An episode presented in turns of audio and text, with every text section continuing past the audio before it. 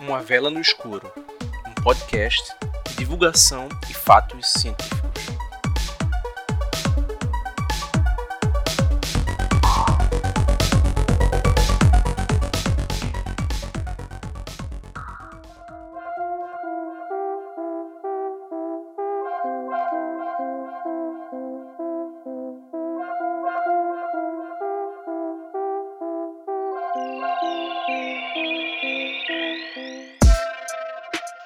Olá pessoal, eu sou o Fábio Nazaré e este é mais um episódio do podcast Uma Vela no Escuro. O paradoxo de Fermi, batizado em homenagem ao físico Enrico Fermi, pode ser resumido em uma pergunta simples que, provavelmente, todos nós fazemos: Onde está todo mundo? Ou, dito de outra maneira, por que, até o momento, só temos conhecimento de vida na Terra?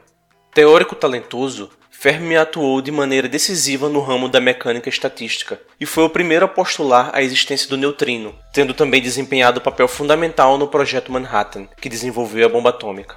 Ganhador do Prêmio Nobel de 1938, também era famoso por sua capacidade de estimar respostas muito boas a perguntas complexas, usando poucos dados e cálculos imprecisos. Empregando essa técnica, Fermi começou a lucubrar sobre a questão da vida extraterrestre. Esta é a linha de raciocínio. 1. Um, a Via Láctea contém centenas de bilhões de estrelas, e bilhões delas são semelhantes ao Sol. 2. É altamente provável que algumas dessas estrelas tenham planetas semelhantes à Terra. 3. Se assumirmos, através do princípio de Copérnico, que a Terra não é particularmente especial, então vida inteligente também deveria existir em alguma fração desses planetas semelhantes à Terra. 4. Algumas dessas formas de vida inteligentes podem desenvolver tecnologia avançada e até mesmo empreender viagens interestelares. 5. A viagem interestelar levaria muito tempo, mas, como há muitas estrelas semelhantes ao Sol que são bilhões de anos mais velhas, houve muito tempo para que essa viagem ocorresse. 6. Diante de tudo isso, por que não encontramos ou vimos qualquer vestígio de alienígenas? Neste contexto, existe uma série de protótipos de respostas para esta pergunta. O mais óbvio é que estamos sozinhos. Só haveria vida na Terra. Alternativamente, viagens interestelares em grande escala podem ser impossíveis. Ou talvez a vida inteligente se destrua inevitavelmente por meio de armas nucleares, ou inteligência artificial descontrolada, ou aquecimento global, ou qualquer outra coisa. Outras ideias incluem a possibilidade de que não estamos procurando o tipo certo de sinais, ou que os alienígenas são tão estranhos que não podemos nem mesmo, nem mesmo reconhecê-los como seres vivos.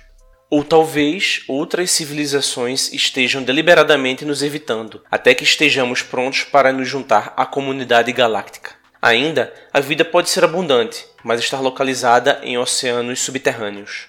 As possibilidades são infinitas, e a especulação, sem dúvida, continuará para sempre, ou até que encontremos extraterrestres. Entretanto, sempre que o assunto busca por vida extraterrestre é mencionado, lembro do que disse Stephen Hawking alguns anos antes de falecer. Abre aspas.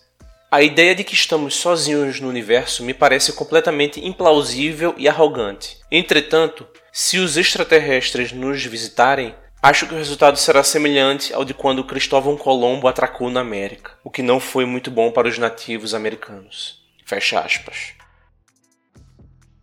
Você pode enviar comentários, sugestões, elogios e reclamações para o e-mail velanoescuropodcast@gmail.com. Nos siga também nas redes sociais. É só dar uma olhada na descrição deste episódio. Ao apoiar este projeto no Catarse, você também estará ajudando no esforço deste podcaster em divulgar ciência para o maior número de pessoas possível. Acesse catarse.me barra uma vela no escuro travessão pod. Até mais e lembrem-se: é melhor acender uma vela do que amaldiçoar a escuridão.